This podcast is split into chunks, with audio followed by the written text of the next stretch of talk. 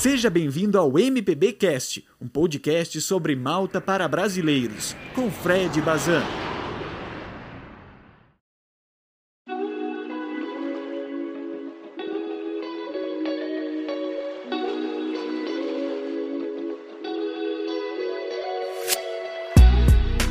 Sim, tá começando mais um episódio desse humilde programinha chamado MPB Cast. O meu nome é Fred, continua sendo Fred, assim como foi nos outros episódios.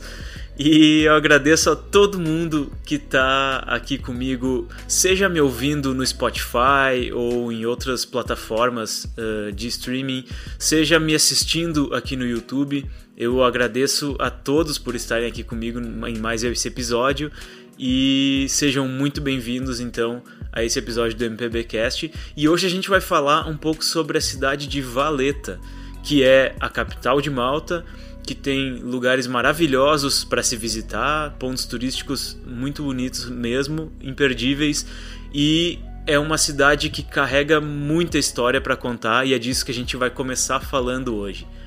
Uh, então, alguns dados de Valeta só pra gente se situar antes de começar a conversa de fato. No último episódio, uh, que saiu no YouTube, saiu somente no YouTube, infelizmente. Até peço desculpas para quem tá só me ouvindo agora no, no, podcast. Esse episódio ele tá disponível somente no, no YouTube. Então, quem tiver interesse em saber um pouquinho mais sobre isso, pode acompanhar lá. Esse, nesse último episódio, uh, eu falei sobre a cidade de St. Julian's que fica ali mais a leste, talvez nordeste da ilha. Eu não sei porque eu não sou muito bom de, de geografia, mas enfim, uh, St. Julian's fica ao lado de Islima e logo ao lado de Islima tem Valeta, que é a capital. Então, essas três cidades são ali as talvez as cidades mais populares e, e mais visitadas uh, em, em, Malta. Seria, digamos, o centro de, de Malta digamos assim. Uh, a distância a pé entre essas duas cidades, entre St. Julian's e Valeta, segundo o Google Maps, é de menos de uma hora, cerca de 50 minutos. Ou seja, saindo do centro de St. Julian's, você vai caminhando, você vai cruzar a cidade de Islima, você vai pegar um ferry, porque entre Islima e Valeta tem um, um canal então ali eles criaram um ferry para servir como atalho para você chegar uh, de Slima até Valeta. Não que você não possa chegar lá por terra, pode tranquilamente, só que aí o caminho é um pouquinho mais longo, você tem que contornar ali as cidades de Gizira, Mizida, você vai contornar ali a marina de Mizida, onde tem os veleiros e, e os barcos, uh, você vai contornando, você vai chegar em Valeta da mesma forma. Mas uh, só para vocês terem uma ideia de como as cidades são realmente próximas e como as coisas são pequenas, em menos de uma hora você consegue sair caminhando e cruzar essas três cidades de um centro ao outro. Se preferir, também tem como ir de ônibus. A passagem de ônibus em Malta ela costuma custar entre 1,50 e 2 euros, o que é super acessível para fazer um passeio desses. E de ônibus você leva em torno de meia hora, talvez até menos do que isso, dependendo do trânsito. E o caminho vai ser esse que eu falei também, contornando todo, todo aquele todo aquele canal, passando pelas cidades de Gizira e Mizida, você vai chegar em Valeta ali entre 25 minutos e 30 minutos. O que é super plausível para você organizar, tirar um dia para conhecer Valeta, porque em 25 minutos ou no máximo uma hora, se você quiser ir a pé, você chega até lá e você tem o dia inteiro para aproveitar e no final do dia você volta para casa e não foi cansativo, não teve que pegar a estrada para muito longe nem nada disso. É super simples e acessível de fazer esse passeio. Mas gente, não tem como falar de Valeta e de Malta sem falar de história, e é disso que a gente vai falar agora. Historicamente, Malta já foi governada por uma cambada de gente, assim. Eu acho que só, só o Brasil não, não, não dominou Malta na, na sua história ainda apesar dos brasileiros estarem dominando agora, né, mas dominando num, num bom sentido, né, de visitar Malta e, e morar lá, ou então uh, pelo menos fazer um intercâmbio. Nesse sentido, os brasileiros também estão tomando conta. Mas enfim, eu tive até que anotar quais foram as, as civilizações, os povoados que já tomaram conta de Malta, porque é muita gente, então deixa eu dar uma olhada no computador aqui. Malta já foi governada por fenícios, gregos, romanos, bizantinos, árabes, mouros, normandos, aragoneses, espanhóis, pelos cavaleiros de São João, pelos franceses e por fim pelos britânicos. E é daí, gente, que vem toda essa miscigenação cultural de Malta. Se você for analisar a cultura de Malta, ela é, olha, um, um grande caldeirão com um pouco de tempero de cada uma dessas civilizações que forma essa cultura que acaba sendo única de Malta, né? Por exemplo, uh, começar pelo nome Malta. Uh, esse nome ele vem da palavra melita, que é uma palavra de origem grega e que significa doçura ou alguma coisa parecida com isso. Esse nome foi dado pelos gregos quando eles chegaram uh, em Malta. Os gregos foram lá uns dos primeiros a dominar Malta, então foi praticamente na descoberta de Malta. Eles chegaram a Malta e eles viram que eles encontraram muitas abelhas produzindo mel em Malta, então eles deram esse nome de Melita, que mais adiante se tornou Malta e é o jeito que a gente chama até hoje, né? Uh, então teve essa influência grega no nome da ilha. As ruas e as cidades, todas elas têm nomes um pouco confusos, a gente até tem dificuldade de pronunciar alguns nomes e até escrever, porque são, são nomes realmente complexos para a nossa língua portuguesa, pelo menos. E isso provavelmente é uma herança da cultura árabe, quando os árabes estiveram na ilha e então os nomes de cidades e, de localidades influenciaram bastante, teve, tiveram bastante influência dessa cultura árabe. Uh, outra coisa, o próprio idioma, a, o maltês, não sei se você já ouviu alguém falando maltês, se não ouviu, coloca aí no YouTube, você vai encontrar algum programa de TV ou alguma coisa nesse sentido, você vai ver alguém falando maltês a própria língua maltesa ela tem diversas nuances de outras culturas. Ela tem palavras uh, complexas puxadas desse lado árabe, talvez mas na pronúncia ela tem um certo sotaque meio puxado do italiano. Enfim, é uma mescla muito interessante também nesse sentido e que vem dessa miscigenação. Outra coisa, uh, o, o inglês, a língua inglesa, como uma língua cooficial da ilha, isso é obviamente uma herança do, do período em que nós pertencemos. Nós não, eu não sou maltês. Em que Malta uh, pertenceu à Inglaterra, né? Teve essa, essa, essa influência britânica durante muito tempo e o inglês se tornou uma das línguas oficiais do país. Deixa eu ver, a gastronomia. A gastronomia de Malta ela é muito inspirada, praticamente igual à gastronomia italiana. E isso eu acho que se dá um pouco por conta dos gregos, dos gregos não, dos, dos romanos, desculpa, os romanos, terem tomado conta de Malta por um bom tempo, mas também pela questão geográfica, porque geograficamente falando, a ilha de Malta ela é praticamente vizinha ali da Sicília e da, e da Itália de maneira geral. Então essa influência também veio. E isso só torna Malta um lugar ainda mais único e mais plural nesse sentido cultural, né? A história de Malta, então, ela é ela, ao mesmo tempo que ela é uma história que vem de muitos anos, há mais de 500 anos pelo menos, uh, ela também, a história de Malta, do jeito que a gente conhece Malta como hoje, é muito recente. Pra gente ter uma ideia, uh, Malta se tornou um país independente somente em 1964. Ou seja, não tem nem 60 anos, se as minhas contas não, não falham aqui. Uh, Malta se tornou uma república 10 anos depois, em 1974. E Malta entrou para a União Europeia somente em 2004. Uh, ah, e o euro uh, se tornou a moeda oficial, ou seja, foi, Malta passou a fazer parte da zona do euro só em 2008. Ou seja, foi há poucos dias, é, é, parece que foi ontem, né? É uma história muito, muito, muito recente da estruturação de Malta como ela é hoje, como ela é vista hoje mais alguns dados aqui que eu, eu anotei. Eu tô com o um computador aqui porque são muitas coisas, né? Então eu anotei vários tópicos para ir falando para não perder o raciocínio, porque essa é uma coisa que acontece muito comigo. Eu me disperso muito fácil, eu começo a falar sobre outras coisas, eu perco total o raciocínio. Então eu anotei aqui no computador, vocês me perdoem, eu vou ir olhando pro computador e, e vou falando aqui na sequência. Uh, Valeta é a capital de Malta desde 1570. Ah, a capital antes disso era a cidade de Medina, que é aquela cidade murada que fica mais uh, ao centro da ilha.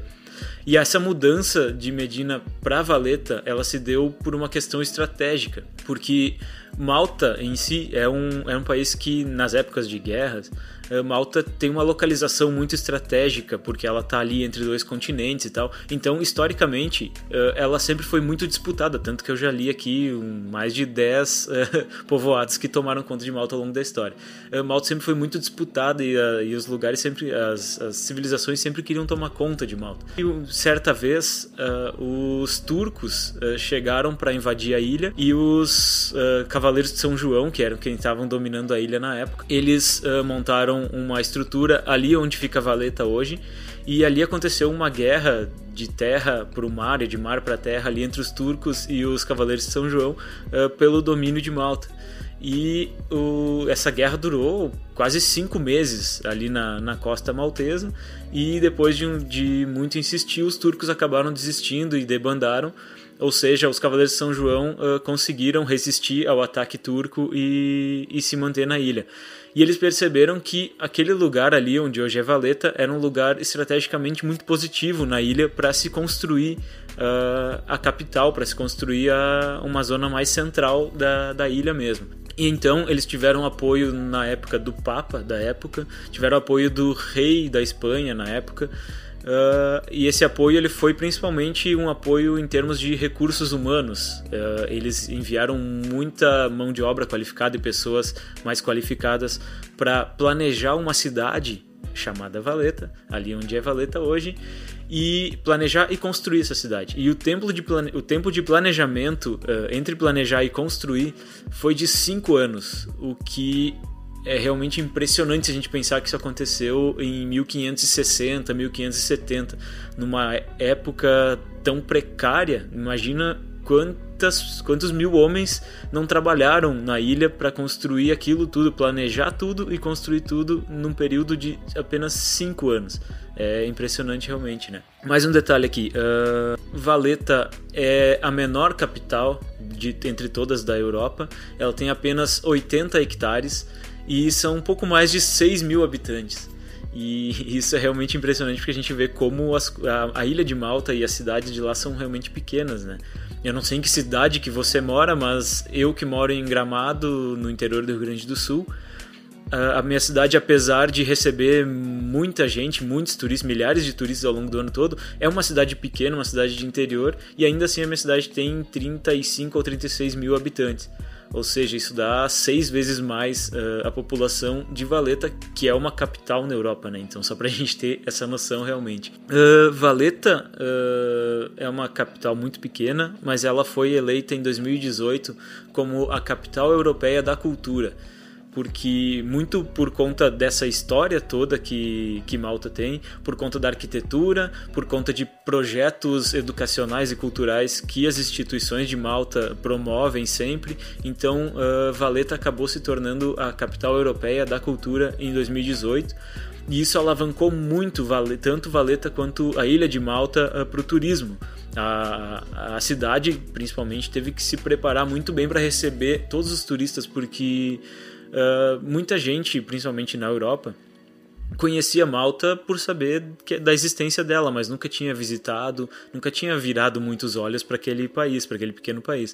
Uh, e aí acabaram descobrindo em Malta não só um, um lugar mais quente, né, mais tropical, digamos assim, se for considerar, porque a, grande maioria da Europa tem invernos muito rigorosos, não tem períodos de verão nem nada muito uh, muito expressivos e Malta oferece justamente esse contraponto, né?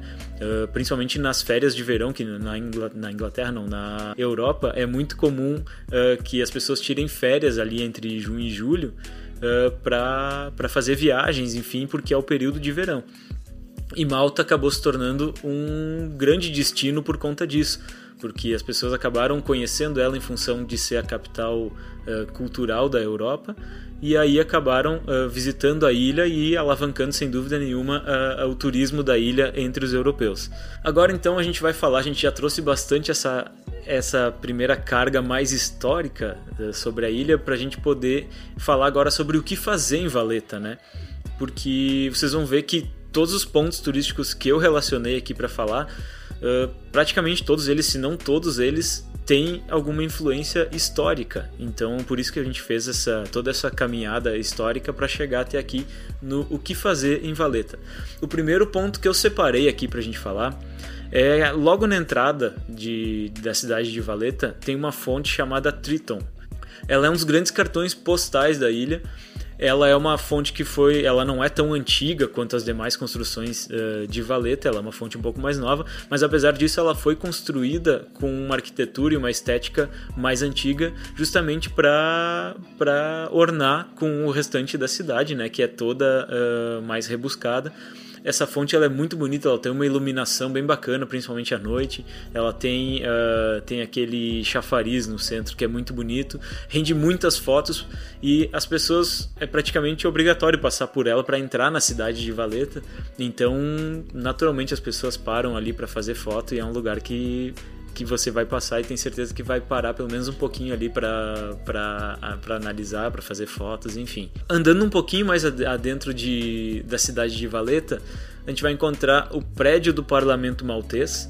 E bem do lado do prédio tem, um, tem uma construção que na verdade hoje são mais umas ruínas, que é a Casa da Ópera. E eu falo ruínas porque realmente é isso, né? Uh, foi, na épocas de guerras, ali, ali existia a, a Casa da Ópera, onde aconteciam, né, então, uh, óperas e teatros e afins.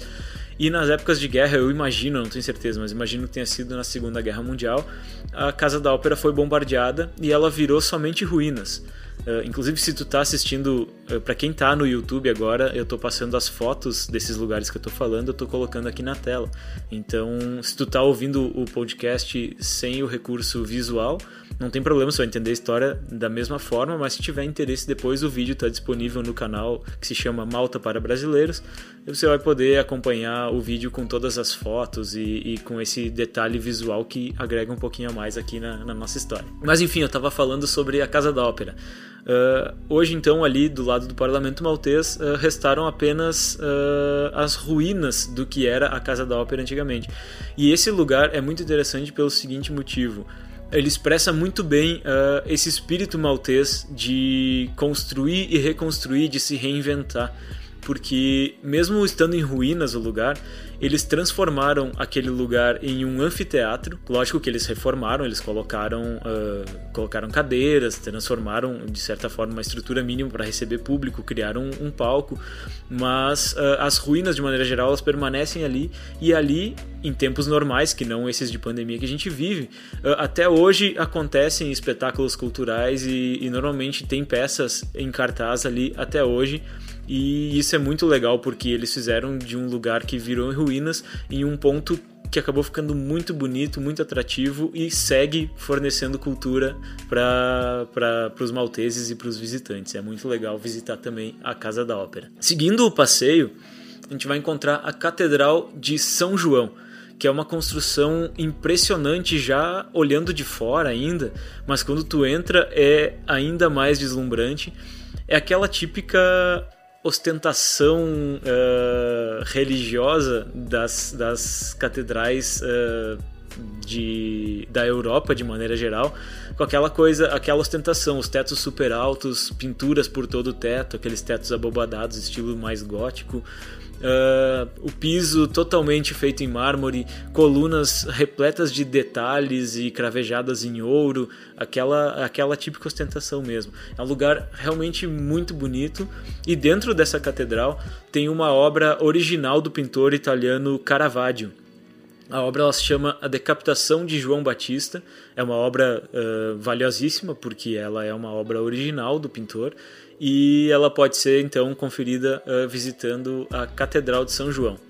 E ainda falando sobre igrejas e catedrais, tu certamente já percebeu aquela enorme cúpula que tem em Valeta quando você olha em qualquer foto sobre de Valeta, principalmente aquelas fotos feitas uh, da, de dentro da água em direção à cidade, que tem aquela cúpula enorme no meio da, no meio da cidade. Essa cúpula ela é a cúpula da Catedral de São Paulo, que é igualmente muito bonita, ela fica bem pertinho da, da Catedral de São João e ela é muito bonita também, vale muito a pena ser visitada.